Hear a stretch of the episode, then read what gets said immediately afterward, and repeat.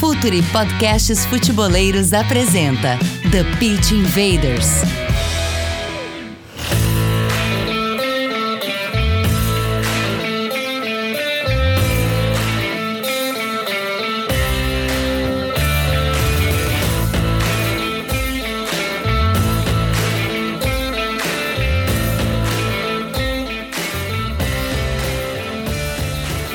Olá, futeboleiros! Olá, futeboleiras! Futre apresenta The Pitch Invaders, episódio 224. Chegamos em mais uma invasão futeboleira, diretamente do Spotify, SoundCloud, demais agregadores de áudio e também para quem está acompanhando no YouTube, sejam muito bem-vindos ao The Pitch Invaders. Hoje a gente vai bater um papo sobre uma das equipes que está fazendo um ótimo campeonato, acima da expectativa de muitas pessoas e que vem fazendo um trabalho muito legal, por isso a gente vai falar um pouco mais sobre a equipe do Cuiabá, que hoje tem uma, aí uma boa campanha no Campeonato Brasileiro. Ao meu lado hoje, meu xará, Gabriel Assis, que também está sendo um dos colunistas aqui no site, falando sobre futebol brasileiro. Tudo bem, xará? Como é que tu tá? Seja bem-vindo, é a primeira que ele está aqui com a gente no podcast, já está no site já há algum tempo com a gente, mas é a primeira que ele está aqui no podcast. Tudo bem, xará? Pô, tudo certo, Gabriel. Obrigadão pelo convite e principalmente muito obrigado ao professor Luiz, já dando um antecipando o cara, mas o pessoal já viu o nome dele no título, então não é muita surpresa, né? Mas agradecer demais ao professor Luiz por ter participado aqui com a gente.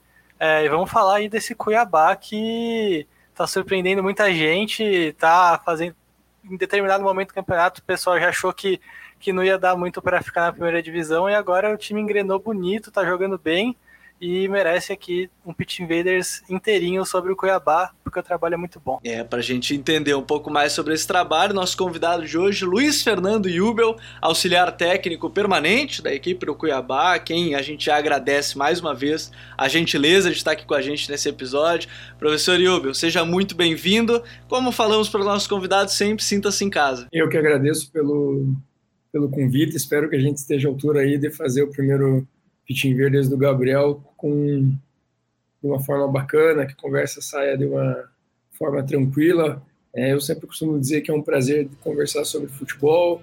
Eu converso por horas e horas e vai. Então, resenhar sobre futebol é uma das minhas coisas favoritas. Então, é, agradeço pelo convite e que a gente possa falar bastante aí sobre futebol, Cuiabá e qualquer outros assuntos que vocês é, sejam interesse. A gente está aqui para conversar e aprender também um com o outro. Aí. Então, futeboleiros e futeboleiras, vamos conhecer um pouco mais as ideias do professor Luiz Fernando Jubel e também esse trabalho na equipe do Cuiabá.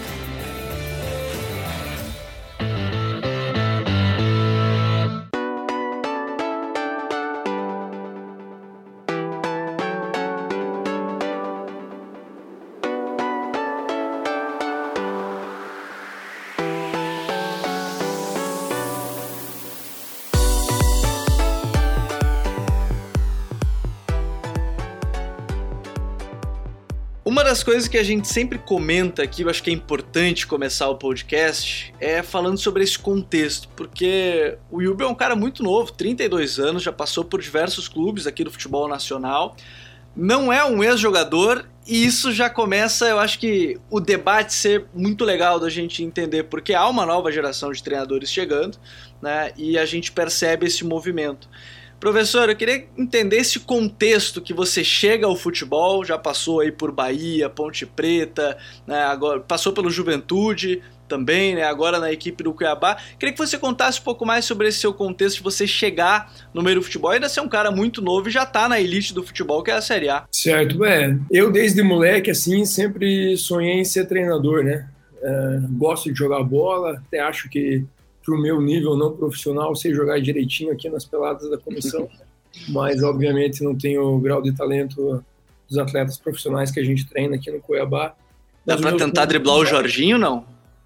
Ah, já tem uns embates bons aí, mas né, a última vez saiu vitória do time do Jorginho, 2x1, foi, um, jogo, foi um jogo equilibrado. Ele fez um desarme bom ali que ele fala toda hora. E o Jorginho foi um jogador de altíssimo nível, né? E mas o meu sonho desde moleque sempre foi ser treinador, né? É, eu acho que é uma coisa dessa nova geração em que a figura do treinador acaba sendo é, um pouco potencializada.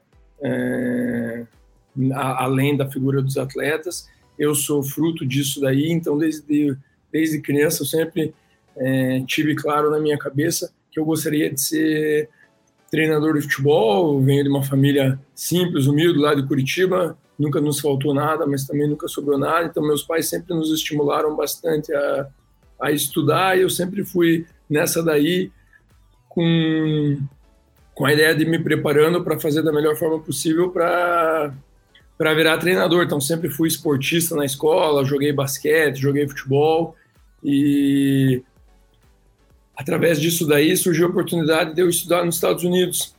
Uh, fui, apliquei lá um programa que auxilia pessoas a conseguir bolsas de estudo lá.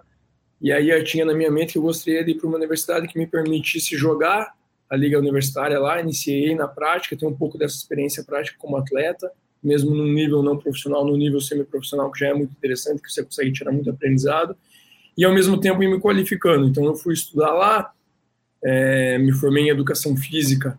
O sistema educacional dos Estados Unidos é um pouquinho diferente, então eu me formei em educação física, comunicação e administração, tenho é, os três diplomas, e ao mesmo tempo lá eu já fui tirando as minhas licenças é, de treinador pela Federação Americana, né? Comecei lá na UF, depois fiz a E, depois fiz a D, depois fiz a C. E enquanto isso, tinha alguns estágios de verão é, que são obrigatórios para você se formar lá. Eu gostaria de voltar ao Brasil, né, para ficar um pouco com a minha família. E nisso aí eu entrei em contato com Curitiba, é, dei uma sorte, uma época, que encontrei o e-mail de uma pessoa do marketing do clube, como uma das minhas formações é de comunicação, é de administração eu iniciei a minha trajetória no marketing do Curitiba, não conhecia nem, absolutamente ninguém no mundo do futebol, nenhum contato, amigo que pôde indicar nada. E eu entrei no marketing, né? Me formei, entrei no marketing. É, isso aí foi é, primeiro a passagem em 2011 como estagiário, depois definitivo em 2012. E eu fico um tempo muito curto no marketing, porque quando eu chego no marketing, é, através de algumas oportunidades de tradução, eu me aproximo do presidente do clube, Dr. Wilson na época, Felipe Ximenes, diretor de futebol, André Mazuco, diretor de futebol, Marquinhos Santos, treinador, que nós vamos enfrentar agora no sábado. Toda essa rapaziada estava lá. E já com a minha experiência nos Estados Unidos, de ter jogado, de ter feito os cursos é, de treinador da Federação Americana, de ter feito um curso da FA da Inglaterra nos Estados Unidos, de análise, de ter sido treinador de tre equipe sub-9, sub-11, sub-12, é, eu já tinha alguma experiência, é, auxiliar técnico equipe feminina lá, então eu já tinha alguma experiência é, nisso daí. E eu era um momento em que o futebol brasileiro estava começando a abraçar é, o processo de análise de desempenho. Então, Curitiba, é, o Marquinhos é um treinador que é, engloba muito isso aí dentro do trabalho dele. E a gente criou um projeto lá na época, e a coisa, eu tinha criado um projeto, e a coisa não ia, a coisa não ia. Um dia eu dei uma, eu dei uma de maluco, fiz um relatório do Atlético Mineiro, escrevi, entreguei para o Marquinhos. Eu lembro até hoje, ele olhou assim no campo, entregou para o auxiliar dele, não falou muita coisa. Aí no dia seguinte ele veio e falou: oh, Você trabalha comigo a partir de agora, e esse que você fez eu quero outro para amanhã do Náutico, quero nosso próximo adversário. então, é... foi assim que começou, né? Foi assim que começou. Eu trabalhei no Curitiba como analista lá no clube, saí de lá, a gente deixou um legadinho lá, foi bacana. Fui para o Bahia, Fui para o Bahia inicialmente como analista em 2014. Aí no ano seguinte, em 2015, eu viro auxiliar técnico uh, da casa. Uh, na sequência, o Charles Fabin, que era o outro auxiliar técnico da casa, assume a equipe na reta final da Série B e me convida para ser auxiliar direto dele. Isso aí eu tinha 26 anos.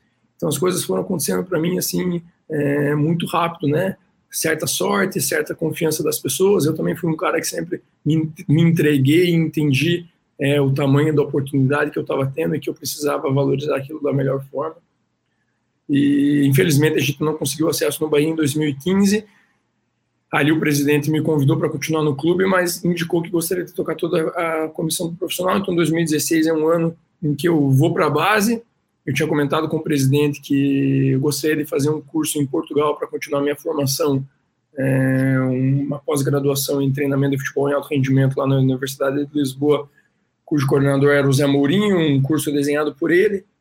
E aí Então, 2016 foi o único ano que eu trabalhei na base, foi um ano de muito aprendizado para mim.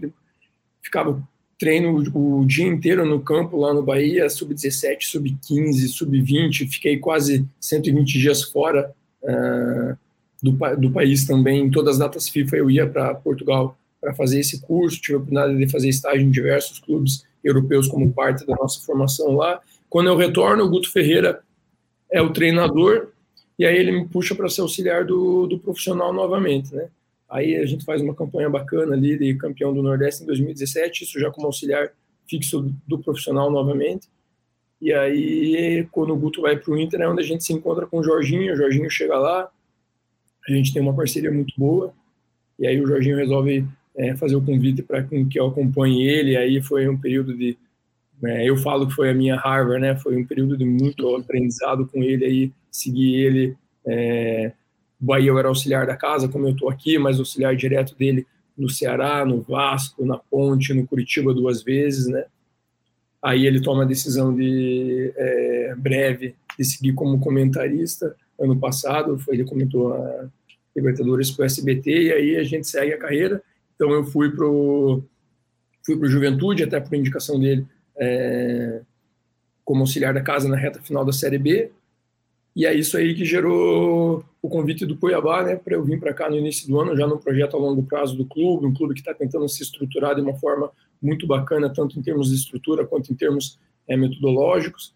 Então, o convite é para que eu venha como auxiliar técnico fixo do clube num projeto a longo prazo e que dê a tranquilidade para a diretoria escolher o treinador para a temporada naquele momento. É, eles, a, a, escolha é, ocorre pelo, pelo Alberto, depois a diretoria é, resolve fazer a troca e aí volto nessa função de dar tranquilidade para eles já com a Série A em andamento, para eles fazerem a escolha. E aí vem o Jorge, que já é um amigo de longa data, e é assim que se desenvolveu de uma forma resumida, desculpa me alongar um pouquinho, mas de uma forma resumida a minha história, já linkado com o nosso desenvolvimento é, nesse primeiro turno aí, que foi bacana. Boa, eu vou pegar esse finalzinho da sua resposta, professor, já chegando no Cuiabá, que apesar de ser uma chegada recente no começo do ano, é, deu para acompanhar a chegada de alguns reforços, né? Eu queria falar sobre essa montagem de elenco do Cuiabá que talvez seja um pouco diferente de muito time emergente que a gente vê é, criando muitos jovens, revelando muitos jovens para vender e crescendo. O Cuiabá tem esses jovens, mas também tem muitos jogadores experientes. Tem jogador com experiência em time grande de Série A em todos os setores do time, praticamente. É, queria que você comentasse um pouquinho sobre isso, quanto essa experiência tem colaborado para esse momento bom do Cuiabá, colaborou para sair daquele momento ruim no começo do campeonato também. Ah, com certeza. Isso foi um. O clube tem um departamento de análise de mercado bem estruturado, né? É, que está o dia inteiro aí acompanhando jogos, fazendo lista de atletas, é, para que então a diretoria executiva tome a decisão final sobre quem vai ser contratado ou não. Sempre tem a interação com a comissão técnica também em relação aos nomes que são que são destacados. E um dos aspectos conversados lá no início do ano era que o Cuiabá, enquanto clube, precisava aprender o que significa jogar uma Série A, né? Então, é, um dos aspectos que poderia é, acelerar esse processo era justamente o fato de contratar atletas é, nos mais diversos setores é, que tivessem essa experiência de Série A e dessem um suporte ali dentro de campo é, acho que vale destacar também que o clube fez um processo similar é, fora de campo, né? Eu, por exemplo, já venho trabalhando em Série A desde 2013, trouxe o professor Altamiro é, Botino para coordenação científica aí, mais de 30 anos de experiência, um cara que dispensa comentários, preparador físico Jorge Soter também é um preparador físico com diversa, diversas Série A's na, na carreira, muita bagagem, muita experiência, é, o Eder Schibior, o supervisor que veio 16 anos de Atlético Paranaense. Então, em, só para citar alguns exemplos, né? Então, em posições chave dentro do clube, dentro de campo e fora de campo, o clube procurou se estruturar com pessoas que já tinham, que têm o um entendimento do que é a competição, é, mas já tinham vivido isso na prática. E eu acho que isso foi importante porque aquele nossa primeira parte do primeiro turno ali foi um momento onde houve instabilidade inicial é, pela troca de comando e depois, numa sequência imediata, é, onde a gente estava conseguindo é, o rendimento, mas esse rendimento não estava sendo acompanhado é, da pontuação que a gente entendia que, que a gente sabe que precisa né, para atingir o objetivo da permanência. Então, é, todo mundo se manter tranquilo, confiante, é, acreditando no trabalho foi importante, e aí isso aí se exponencializa quando chega uma pessoa da figura do tamanho do Jorge, né, tetracampeão mundial, com toda a sua experiência, bagagem, transmite confiança, tranquilidade para os jogadores, né, e aí a partir daí com, a gente consegue fazer um primeiro turno é, interessante. Agora, professor, tem uma coisa que me chama a atenção, que você falou da questão de dar tranquilidade na troca de trabalho. Isso a gente sabe que muitas vezes não tem, né? Porque muito clube troca, semana seguinte já tem um novo treinador e às vezes até a escolha acaba sendo nessa pressa e, e ter um, um, auxiliar permanente como você, imagino que ajude nesse processo. Mas eu queria saber exatamente como funciona para vocês, porque você trabalhava com um técnico, né, o Alberto Valentim, que tinha uma ideia, você auxiliava ele nesse sentido. Chega o Jorginho, algumas mudanças e, e também um cara que você já conhecia é, de certa forma, né, de longa data, como você nos contando aqui um pouco mais sobre isso. Essa sua função, o quão vital pode ser até para o clube ter essa tranquilidade para poder fazer esse movimento de uma troca mais pensada de treinador, quando tem que trocar. Como é que você gere esse momento de ter que trabalhar com o treinador de um jeito, trabalhar de outro, ou o clube já está sempre pensando num estilo mais ou menos parecido dentro que você tem visto desde que está no Cuiabá? É claro que desde que eu estou no Cuiabá, a diretoria procura é, contratar treinadores né, que é, consigam implementar dentro de campo o estilo que ela enxerga que é o melhor para o clube. Né? Ano passado, o Cuiabá sempre foi uma equipe é, com muita força em casa, uma equipe é, ofensiva, e esse era o objetivo é, da diretoria na, na construção dos trabalhos. Né? É uma equipe organizada dentro de campo, é, é estruturada em todos os seus setores, né, que ataque bem, que defende bem. Claro que, assim, é, todo treinador tem as suas é, preferências, né, em termos metodológicos, em termos táticos, e aí o trabalho do auxiliar técnico nesse sentido é de sempre transmitir a ideia do treinador, né, é, por mais que em alguns momentos não, não existem duas pessoas que pensam de forma igual, porque elas não são as mesmas pessoas, né? E aí, se existe um conflito de ideias, você precisa defender a ideia do treinador, que é a ideia é, da pessoa que é quem gere o processo, né? É, que é o líder do processo. Também é um trabalho no. Como é que eu posso dizer? O auxiliar técnico, por ele estar num período mais longo, ele acaba se tornando mais próximo dos atletas, né? Então, ele tem esse trabalho de, de repente, auxiliar o treinador em termos de gestão de grupo, com atletas que não estejam jogando, com atletas que, de repente, estejam se sentindo um pouco subutilizados. É, tem um, no início do trabalho, tem a tarefa de fazer essa transmissão de informação, né? por mais que hoje em dia é, diversos treinadores é, se conversem, né? todos nós é, acabamos nos conhecendo com os cursos da CBF em dezembro, antes da pandemia, que eram feitos lá, então acaba desenvolvendo uma amizade boa é, na maioria dos casos, mas é, o auxiliar técnico tem a responsabilidade de fazer esse fluxo de informação, a equipe vinha atuando desse jeito, tal jogador tem essa melhor característica, né, até o treinador ter tempo para que ele possa, tirar suas próprias conclusões. É, e é como você falou, é, é, um, é um profissional que é da casa, então ele muitas vezes também tem o papel de fazer um questionamento, né, para que nem sempre o, o, o, papel do auxiliar é um papel de concordar, mas sim um papel de questionar para que é, possa gerar um crescimento no processo e o treinador tenha considerado todas as é, possibilidades e informações antes de tomar a melhor decisão.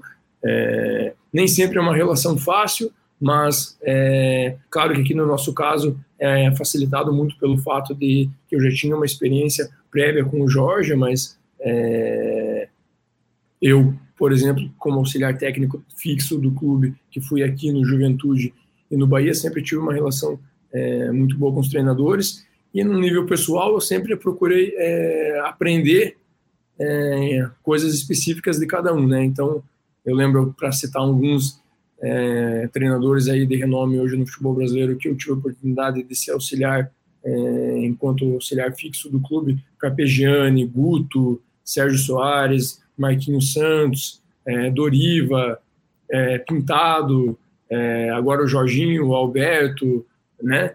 Então, Pericles Chamusca lá no Curitiba, é, Gilson Klein, enfim, alguns. Então você sempre vai tirando é, coisas que você acha que são mais interessantes, coisas que você acha que são menos interessantes, e aí você vai formando a sua própria é, forma de trabalho, né? Então eu considero que o, hoje em dia o trabalho do auxiliar técnico fixo ele é fundamental dentro de uma estrutura de futebol de primeira divisão e isso é acentuado hoje por essa questão da regra, né? A questão de que os clubes só têm é, liberdade de escolher dois profissionais pelo campeonato, é, campeonato, então a figura do auxiliar técnico fixo é fundamental para que justamente seja aquela pessoa que traga é, tranquilidade e segurança para que o clube tenha o tempo de tomar a melhor decisão, né?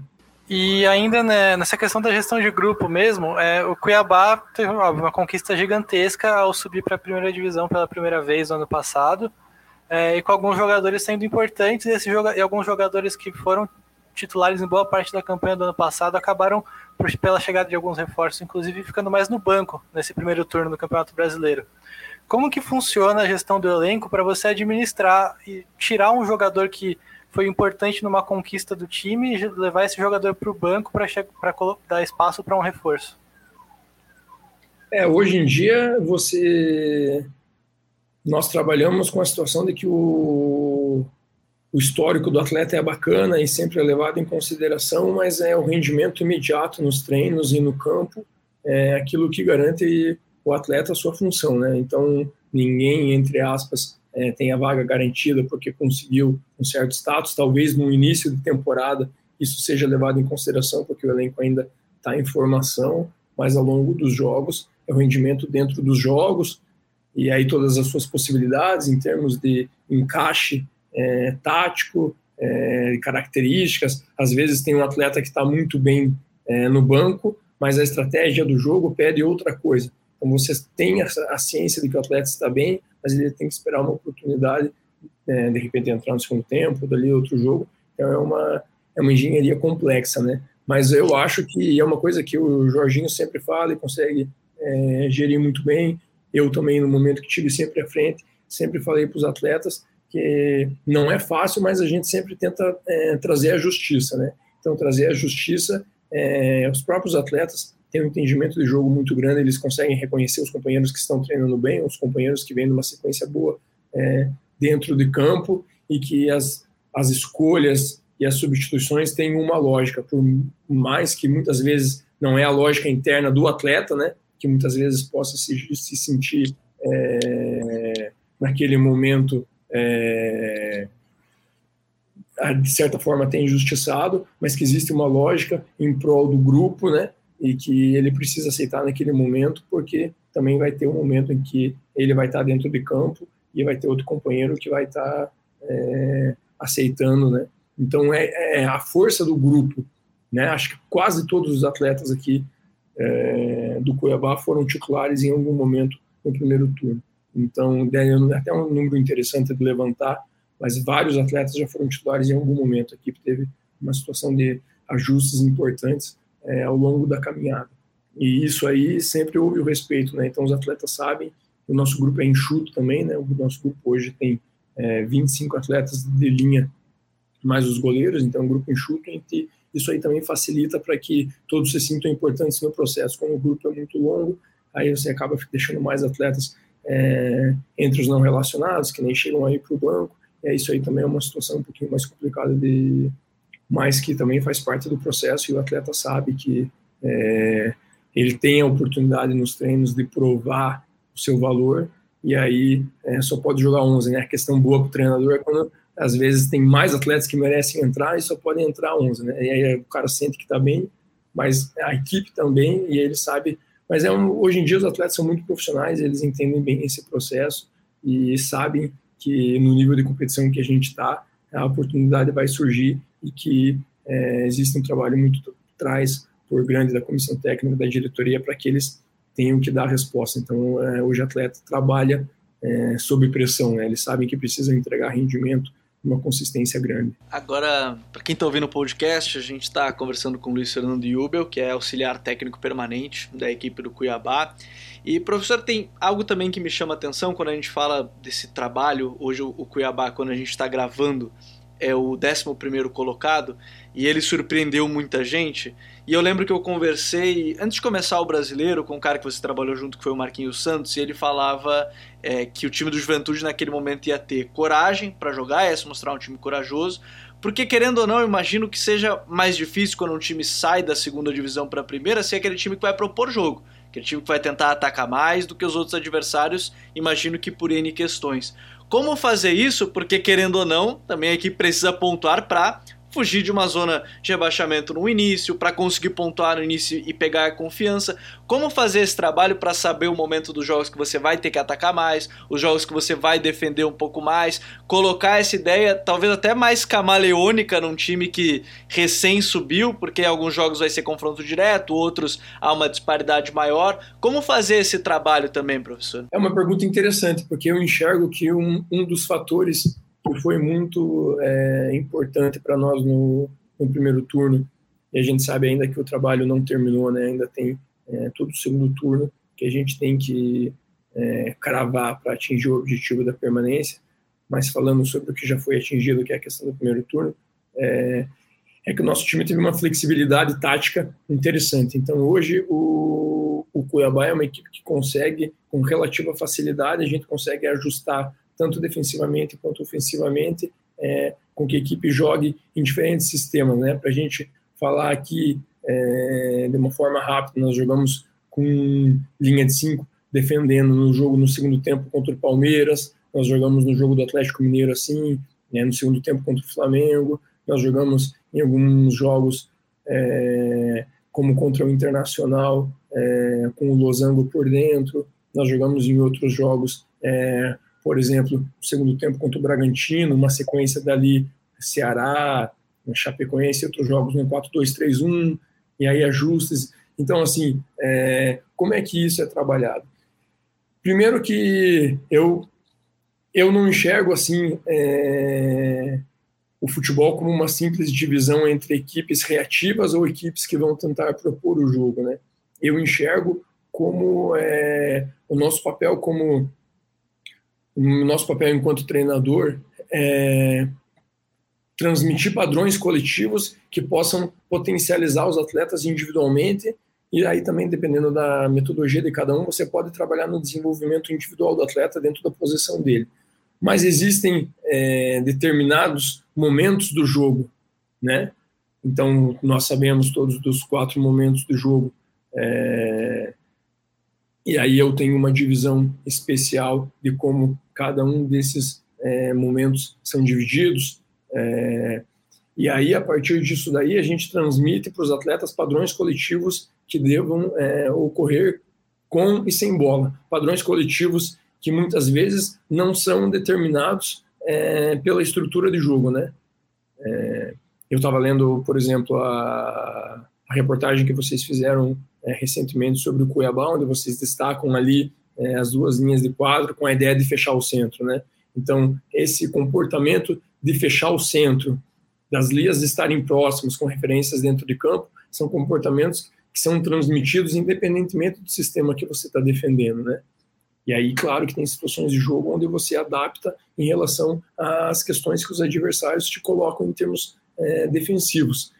E a mesma coisa é, no momento ofensivo. É, nós temos. É, o nosso objetivo é sempre ter mais a bola do que o oponente, mas existem algumas situações é, onde você não vai conseguir aplicar isso, porque o adversário é, não perde tanto a bola e tem a qualidade de manter a posse de bola mais do que você naquela determinada situação. Em alguns é, cenários onde o ambiente do jogo, como por exemplo é, você está fora de casa, segundo tempo você tem o resultado na sua mão, então isso aí naturalmente faz com que o atleta se sinta um pouquinho é, mais receoso de se lançar para o ataque ao mesmo tempo. É, então existem diversas variáveis é, às vezes, em termos de estratégia, é mais interessante com que você é, crie o espaço nas, na, nas costas, porque o adversário está te concedendo esses espaços. Né? Então, é, o que eu acho que é importante é você, primeiro, em termos de treino, é, você ter conceitos definidos que independem do sistema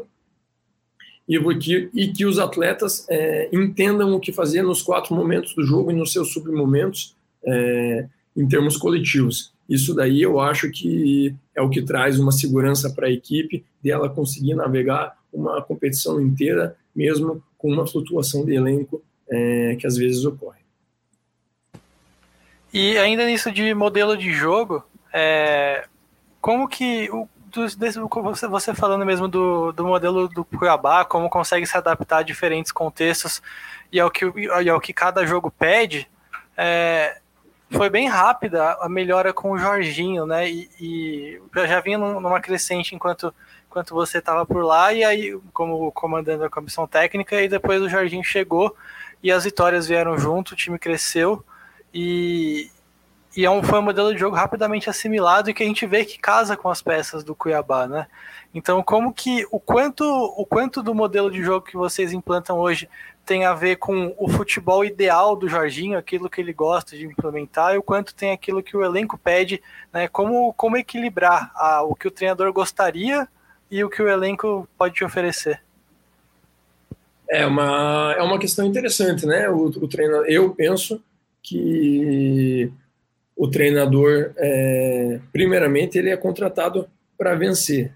Segundo, ele tem que levar em consideração os aspectos culturais de onde ele está, as expectativas, né? Então, dentro do Brasil, nós somos é, apaixonados pelo futebol, é, pela questão da ofensividade, né? E de como isso é, nos trouxe uma história importante em termos mundiais, Copas do Mundo, qualidade individual dos nossos atletas, enfim.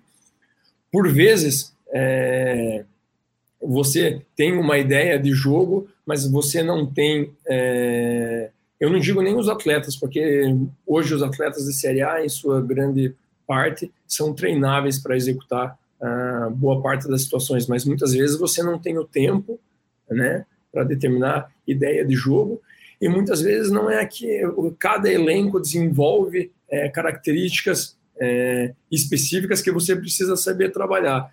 Eu digo é, um exemplo assim geral. É, nós tivemos é, ali a partir do momento em que eu estou no comando, jogo do Fluminense, é, jogo do São Paulo, jogo do América Mineiro, são jogos em que a gente tem um rendimento é, muito interessante contra equipes que têm uma, uma, um estilo de defesa com menos pressão, eles têm menos gatilhos de pressing, eles correm menos para frente, eles encurtam menos a bola, eles têm é, uma preocupação maior em apenas que impedir com que a gente consiga quebrar as linhas, e é uma coisa que a gente trabalha muito esse entendimento ofensivo de como é, a gente quebra linha após linha, independentemente do sistema que a gente joga. E nós estávamos num, num processo de evolução interessante, mas a gente estava sofrendo contra equipes que tinham um aspecto é, de pressão maior em relação a isso, e defensivamente é, a gente ainda estava tendo alguns ajustes também em relação aos timings de executar situações de pressão, né? E aí quando o Jorge chega, é, consegue fazer uma boa leitura de que é, nós precisávamos é, neutralizar espaços entre linhas, então ajusta de uma outra forma essas situações é, de saltos de pressão e a equipe passa a ficar um pouquinho mais sólida. É, e aí você começa a procurar outras soluções que muitas vezes não são as soluções que no mundo ideal você utilizaria, mas que são soluções é, bonitas por sua efetividade, né? Então são situações como, por exemplo, é, eu tenho entendimento que contra equipes que te pressionam muitas vezes você pode é, e a gente estuda bem isso daí é, onde os espaços são concedidos nas costas da primeira linha de pressão, ao lado da primeira linha de pressão. Se você atrai, o espaço é criado na profundidade, se você atrai, o espaço é criado no lado oposto. Mas muitas vezes uma solução mais simples é você puramente pular esse pressing do adversário com uma bola mais longa, né?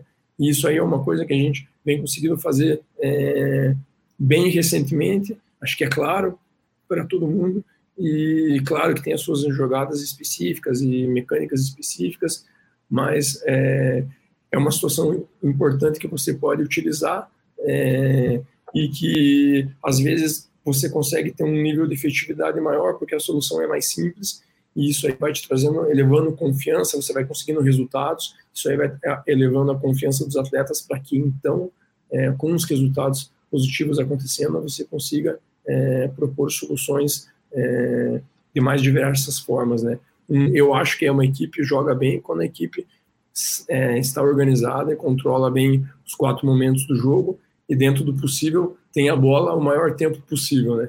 Então, se a gente for pegar é, alguns jogos, por exemplo, contra Sport e Inter, especificamente foram jogos em que o Cuiabá teve um aspecto de do, é, dominador em relação à posse de bola, é um jogo ofensivo, um jogo é, bonito de assistir, com grandes chances, um volume bom de chances de gols criadas e um volume pouco baixo de chances concedidas. Existem outros jogos onde é, o método mais eficiente em busca de resultado era de repente de você ser um pouquinho mais é, conservador no jogo entre linhas, porque o oponente tinha qualidade para te causar problemas em relação a isso. Então, o jogo do Palmeiras foi um jogo que foi muito destacado dessa forma que a gente conseguiu controlar bem. Eles tiveram uma rota de ataque no segundo tempo, que era a questão dos cruzamentos com o Daverson, e aí, é, pela qualidade individual dele, ele conseguiu criar algumas chances, mas a gente conseguiu, de diversas rotas de ataque que eles tinham, a gente conseguiu praticamente neutralizar as principais, e aí disso daí sai um resultado, um resultado quando você vence uma equipe que é atual campeã é, continental, isso traz muita é, confiança, e aí a gente tem conseguido ter uma sequência interessante de resultados que a gente espera que que continue para o segundo turno. O papo tá muito legal, mas antes da gente seguir com o Luiz Fernando Weber, auxiliar técnico permanente lá da equipe do Cuiabá, a gente vai para uma rápida parada aqui no The Pitch Invaders e a gente já volta. Fala futeboleiros, tudo bem? Eu espero que vocês estejam gostando do episódio de hoje. Mas antes de seguirmos com esse bate-papo, eu quero fazer um convite para vocês. Se você quiser receber conteúdo exclusivo no site, ter acesso às matérias fechadas, vai lá na aba Club e faça parte do Futuri Club por apenas 12 reais mensais ou até mesmo em planos semestrais com desconto ou até mesmo anuais. Você ainda vai ter direito a desconto nos cursos do Futuri. Então, fique ligado. Além disso, eu quero lembrar para vocês que esse episódio também tem o apoio do Futuri Pro, o departamento de análise e mercado do Futuri. Seu time gasta menos dinheiro e ganha mais jogos. Para mais informações, mande um e-mail para comercial@futuri.com.br.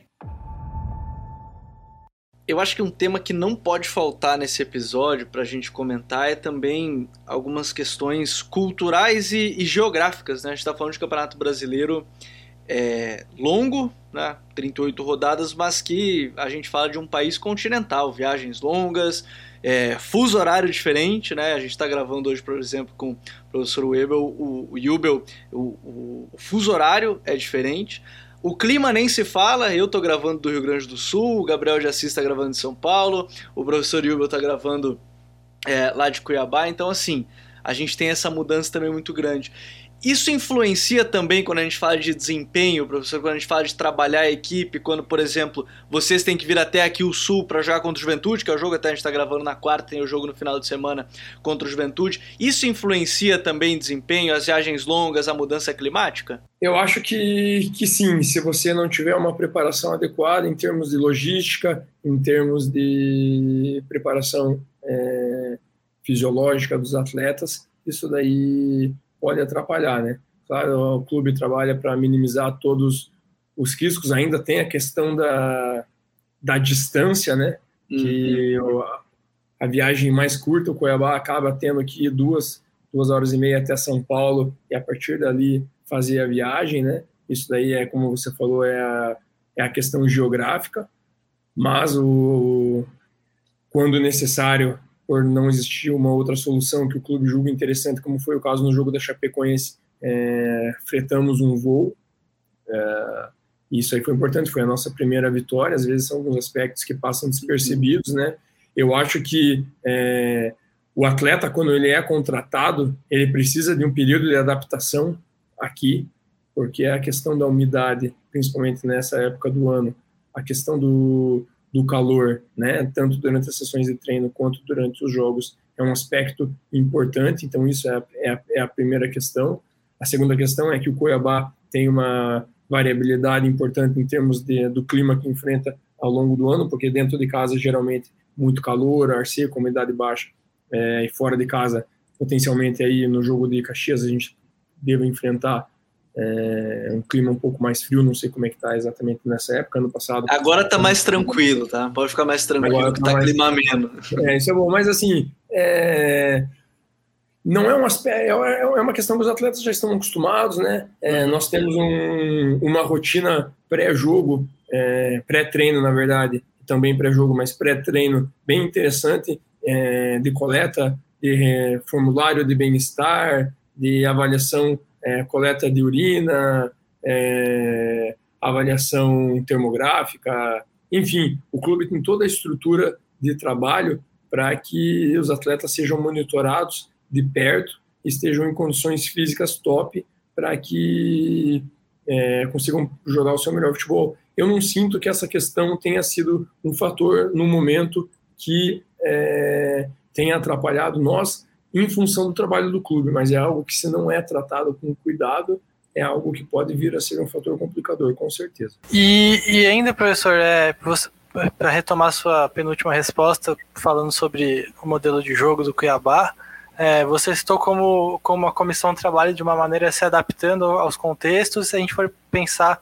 é, no futebol em geral, é, tem muito treinador mostrando capacidade de grande adaptação e são eles que têm ganhado ultimamente. Se a gente for pegar é, o Abel Ferreira no Palmeiras, o próprio Crespo no São Paulo, foi, saiu da fila demonstrando uma boa capacidade de adaptação, agora está variando estruturas táticas também. É, lá na Europa, o Tuchel chegou no Chelsea, se adaptou, é, se adaptou ao Manchester City na final da Liga dos Campeões. É, a gente tem visto muito treinador adaptável ganhando. É, a gente sempre fala que não, não tem certo e errado, mas é, queria que você dissesse como que você está enxergando, se você acha que o futebol vai cada vez mais caminhar para essa adaptação, de você ver o que você tem em mãos no momento, você ver o seu adversário é, e fazer alterações pontuais para aquela partida ou para aquele espaço mais curto de tempo, ao invés de, de ser simplesmente um cara que tem uma ideia que não muda nunca e não abre mão de absolutamente nada. Eu acho que sim. É é uma pergunta bem interessante, porque existem alguns treinadores que têm uma ideia, é, geralmente uma estrutura tática de preferência, uma ideia de jogo mais fixa, e eles são muito capacitados em implementar aquela ideia. Logo, é, eles precisam de mais tempo para que o elenco absorva aquilo, é, ou moldar, moldar o elenco é, especificamente com atletas né, que melhor se encaixam dentro daquelas características. Mas é, hoje em dia, é, nem sempre isso é possível porque você não tem o tempo, né? O futebol está cada vez mais imediatista e eu acho que é, o grande treinador é aquele que tem a capacidade de reconhecer é, aonde que o atleta vai se sentir mais confortável, ou seja, como que você vai criar uma estrutura tática que ao mesmo tempo potencialize o que o atleta tem de bom, tanto com bola quanto sem bola, e esconda, entre aspas, as fragilidades que o atleta tem. E como é que você faz isso? Você faz isso tendo uma, uma metodologia, uma ideia clara de trabalho, né? Como é que eu, como é que eu falo para vocês assim, como é que eu enxergo? Eu enxergo da seguinte forma: nós temos é, as quatro fases de jogo. E eu acho que se eu só desenvolver é, conceitos específicos para o ataque organizado como um todo, é, eu acho que a informação fica muito geral para o atleta.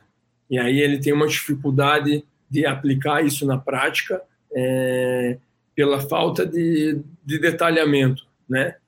É a mesma coisa que eu chegar e falar, é, para eu ir do ponto A ao ponto B, é só ir para lá, vai para o norte. O cara eventualmente pode achar o, o, o, ponto B, mas ele vai ter uma certa dificuldade. Se eu entregar para ele é um mapa, que a princípio parece um pouquinho mais complexo, é, ele vai conseguir achar o ponto é, com uma certa forma, ou ele vai ter a capacidade de é, utilizar o mapa e dali para frente perceber que uma está bloqueada, é, que ele pode achar um caminho ainda melhor. Então, o atleta ainda tem essa liberdade, mas dentro de uma estrutura que é oferecida para ele. Então, se a gente for pensar assim, é, falando em termos de ataque organizado, né, eu vejo que é, são quatro fases. A primeira fase é a saída de bola. A saída de bola é, eu interpreto que é quando a bola está parada, seja em arremesso lateral, ou seja, quando a bola está com o goleiro, é, em saída longa e saída curta. E quando a bola está parada, você, como treinador, é, tem é, um nível de intervenção ainda maior do que em outras situações, porque é, o número de possibilidades são finitas, né? Então eu consigo é, trabalhar jogadas de uma forma um pouquinho mais mecanizadas nessas situações de primeira fase, arremessos laterais em diferentes setores do, do campo, a saída curta, mesmo que a bola seja fatiada, se a minha estrutura inicial é de uma equipe aberta, eu considero saída é, curta e a saída longa é aquela onde você já é, compacta a equipe em um setor do campo para disputa de primeira e segunda bola e o que ocorre a partir disso. A segunda fase, para mim, é quando a equipe ela está enfrentando um bloco montado do adversário, um bloco de 10, 11, considerando o goleiro montado, né?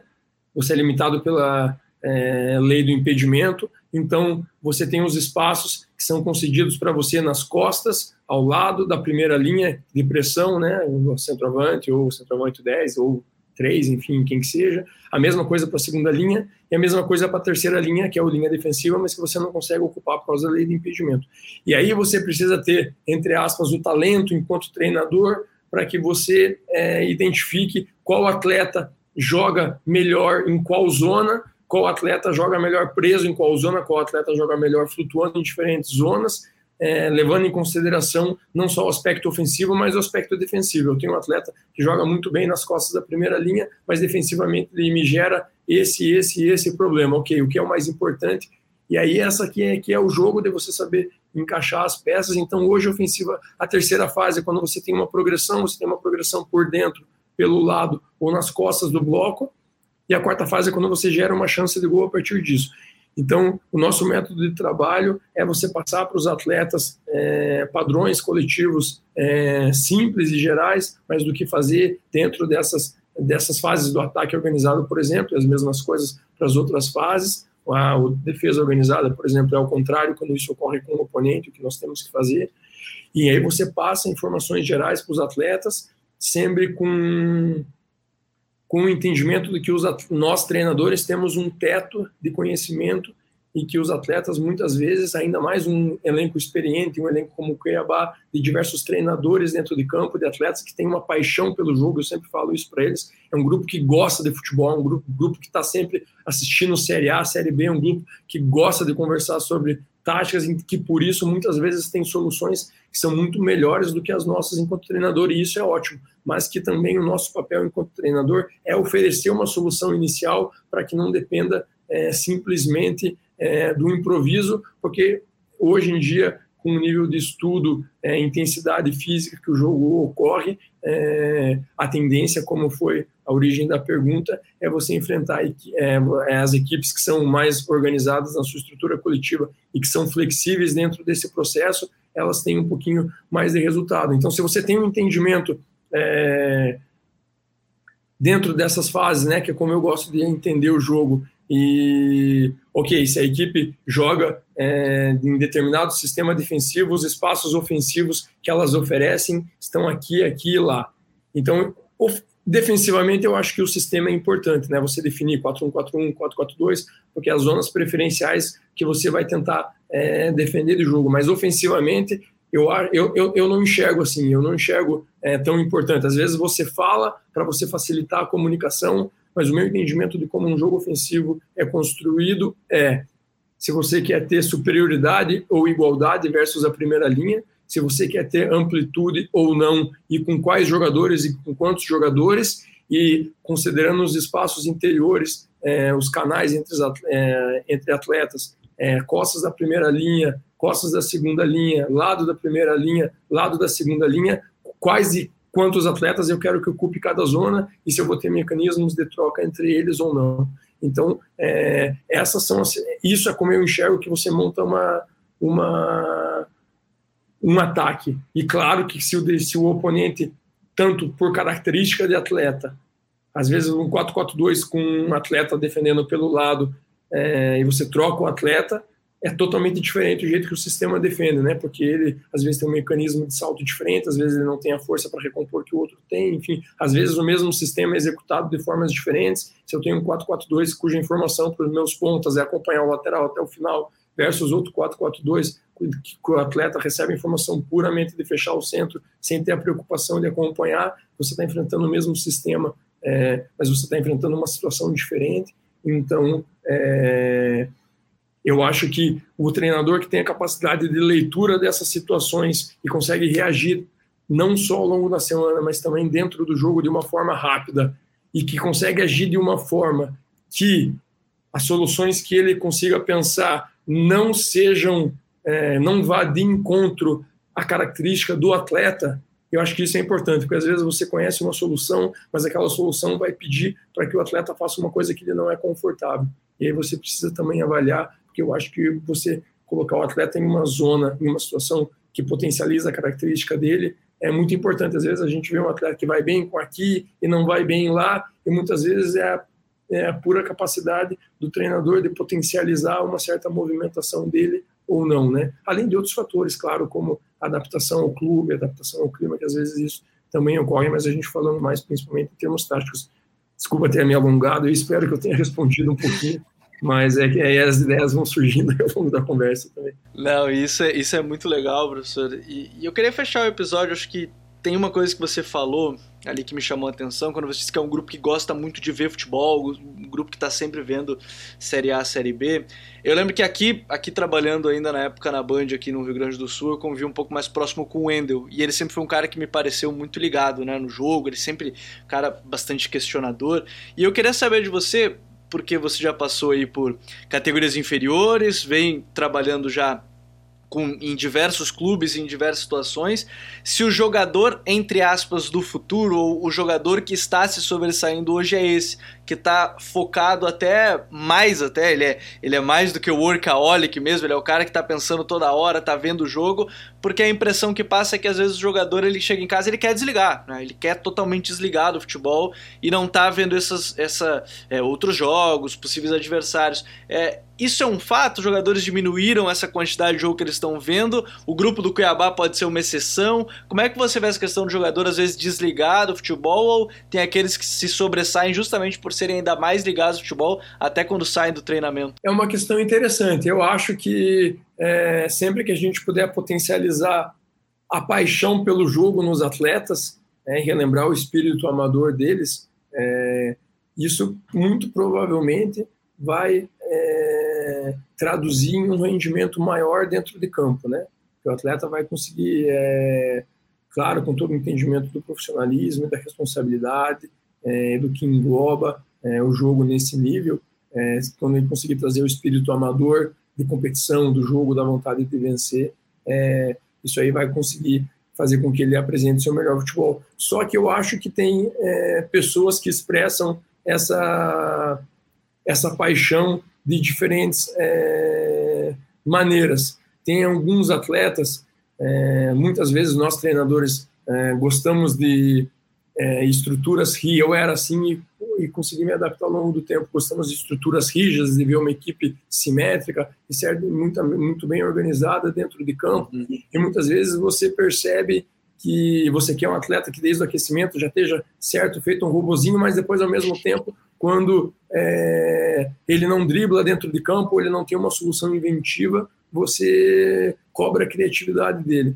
Para o atleta expressar a criatividade é, dentro de campo, você precisa entender é, o atleta como um ser humano e muitas vezes essa criatividade vem de um momento em que ele está se desligando do futebol e está sozinho com a família e ele consegue pensar em outras coisas. Temos alguns atletas aqui no que gostam de jogar videogame, de repente são algumas situações que para eles também é um estímulo cognitivo interessante. É, também é uma situação em que às vezes está desenvolvendo para eles a relação interpessoal entre os próprios atletas ali, eles estão se entrosando ali numa coisa que parece que não é do futebol, mas que acaba ajudando dentro de campo. E tem outros atletas que eu acho que é importante que o grupo tenha esses atletas, e aqui nós temos um que você mencionou, que é o Wendel, mas só para não dizer o setor inteiro, é, hoje a nossa, a nossa defesa titular inteira, que vem sendo de Wendel, Paulão, Marlon, João Lucas e Walter, para não citar diversos outros atletas do elenco, mas para citar esses quatro, esses cinco, são todos atletas com é, um entendimento cognitivo do jogo muito alto. Então eles têm, são cinco treinadores dentro de campo. Então às vezes é, são próprias situações que o treinador não identificou e eles mesmo mesmo conseguem ajustar. Hoje durante o treino eu algumas situações que o Paulo não comentou, eu aprendo com eles todos os dias. A gente também, às vezes, tem a responsabilidade de transmitir conhecimento para eles, mas a gente também acaba aprendendo com eles. É, teve uma situação específica que o Jorginho foi e conversou com eles, e aí essa situação da descoberta guiada, né, que quando a, a, a solução vem dos atletas, ela, ela é internalizada por eles mesmos de uma forma é, bem importante.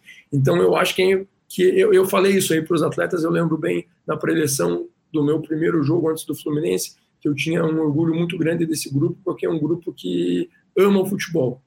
É, tem uma paixão pelo jogo mais exacerbada, de repente, do que em outros grupos que eu tinha trabalhado. Eu mantenho essa posição e acho que eu pedi para eles na época para trazer a, essa paixão dentro do jogo. Eu acho que isso tem é um dos fatores que tem ajudado. Nós temos diversos, nós temos atletas aqui para você ter uma ideia, que já estão desde agora é, procurando entender os treinos ou pegar informações para que possam ser futuros treinadores é, no futuro. Eu acho que isso só pode ajudar, mas eu acho que a gente não pode esperar com que o atleta do futuro seja é, apenas dessa forma, porque o atleta também pode é, expressar sua criatividade de outra forma, é, e isso é uma coisa que eu aprendi ao, ao, ao longo do tempo, e eu acho que é importante. E que legal a gente ouvir quem está dentro do campo e, e, e, essa frase do são cinco treinadores, a gente sabe que isso ajuda muito, bem como falou o professor Luiz Fernando Jubel. E tomara que a gente possa conversar mais em breve e a gente vai seguir acompanhando esse trabalho do Cuiabá na Série A do Campeonato Brasileiro. Mas agora é hora das nossas dicas futeboleiras. The Pitch Invaders apresenta Dicas Futeboleiras.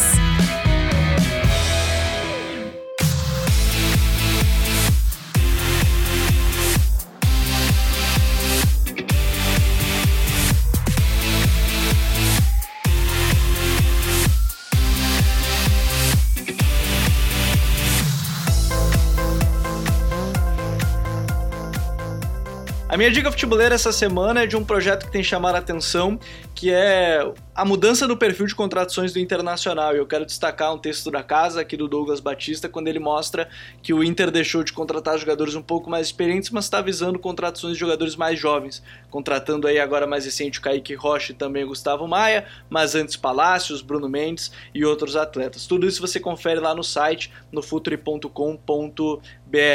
Gabriel, meu xará, qual é a tua dica futeboleira? Ah, também vou fazer o jabá do, do site mesmo, então, aproveitar que por total coincidência, on, ontem, quem está ouvindo na sexta-feira, saiu na terça-feira, é, um texto sobre o próprio Cuiabá, é, explicando um pouquinho, contando um pouco a história de recuperação do time no campeonato, é, explicando algumas, algumas mecânicas da equipe também. Pode ser um complemento legal para quem está ouvindo a gente aqui é, ler. Claro que não dá para aprofundar como dá para aprofundar em uma hora de podcast, mas é, é, acho que pode ser um complemento legal. Tomara que, tomara que o Luiz tenha gostado. Se tiver alguma corneta também, é sempre bom para gente, a gente aprender. Mas é isso. Acho que é um complemento bacana para quem ouviu a gente. Para quem quiser, o texto vai estar tá na descrição aqui do vídeo e aí ou do áudio. Aí você pega ali o link e já acompanha.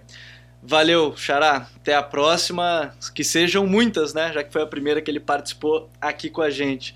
Professor Luciano Yubel, qual é a tua dica futeboleira para quem nos acompanhou hoje aqui no The Pitch Invaders? Boa pergunta, bacana. Vou pensar em algumas coisas. Eu gosto muito de acompanhar um site é, chamado Coach's Voice, que é um site que é, detalha características táticas, é, mesmo de gestão de treinadores que estão na ativa é, nos mais diversos mercados do mundo. Eu acho que para para pessoas que estão no ramo é, atualmente nativa é interessante para você é, abrir os seus horizontes e ver outras aplicações de ideias, né? Isso aí eu acho bacana.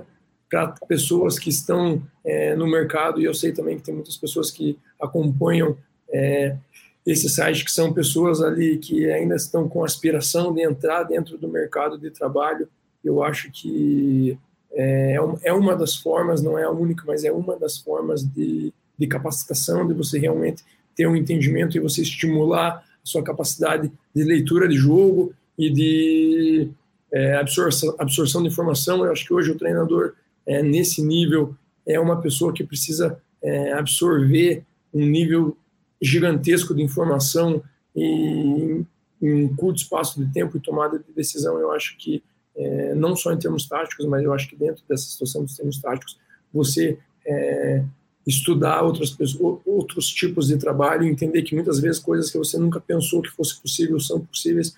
Eu acho que isso facilita a sua leitura dentro de campo e amplia os seus horizontes e te, e te é, auxilia a desenvolver o seu próprio método é, de trabalho. Isso é uma coisa que eu tenho orgulho, que eu sempre li é, treinadores, e aí você falou do Tuchel, eu tive o, o prazer de conhecê-lo em 2018, quando eu fui é, fazer um estágio no PSG, e uma das coisas que ele falou é é legal você me fazer perguntas, foi um cara fanático para o futebol, igual nós três aqui, ficou com, é, conversando com uma pessoa que veio do Brasil, que ele nunca tinha visto antes, por quase 30 minutos lá no, lá no é, estacionamento do centro de treinamento do PSG na época, e, e, uma das coisas que ele falou foi: é, é, é ok você me perguntar, mas é, não faça só porque você viu eu fazendo hoje é, um exercício. Desenvolva, saiba o porquê você está fazendo e desenvolva a sua própria, o seu próprio método de trabalho. Hoje eu tenho um próprio método de trabalho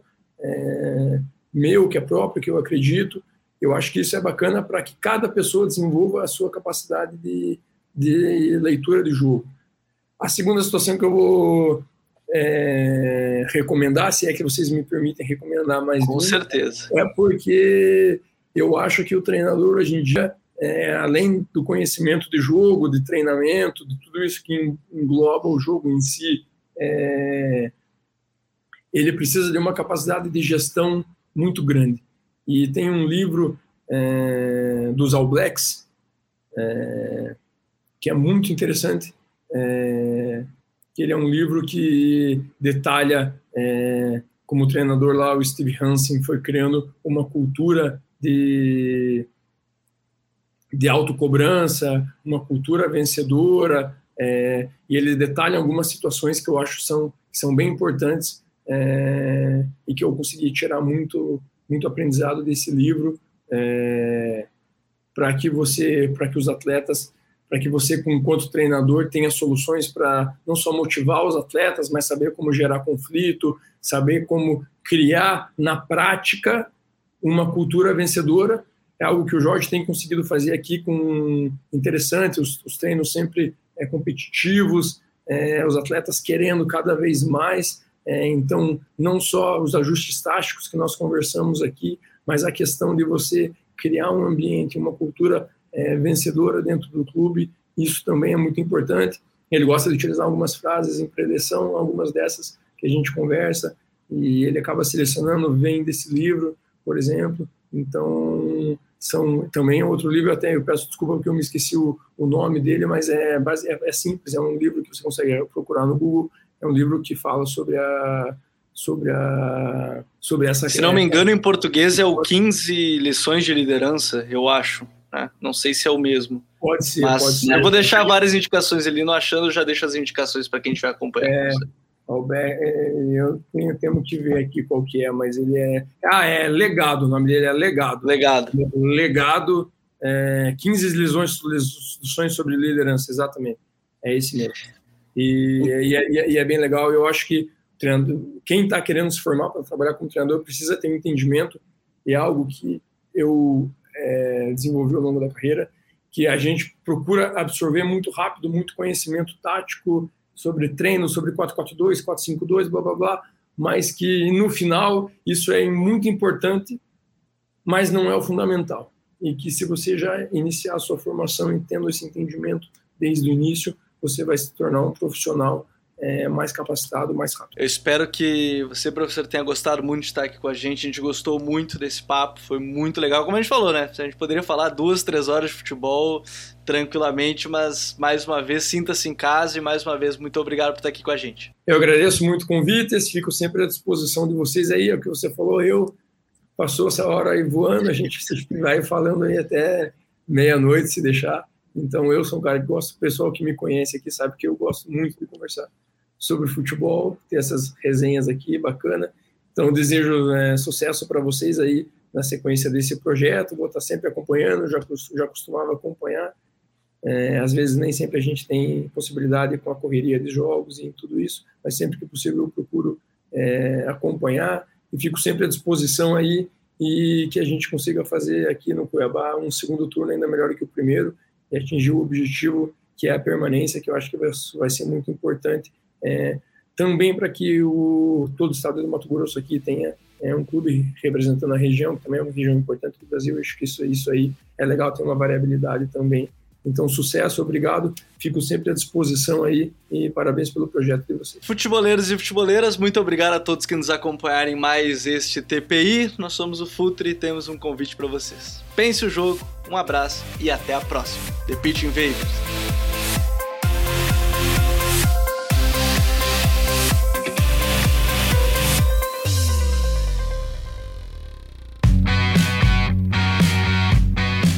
Futuri apresentou The Pitch Invaders.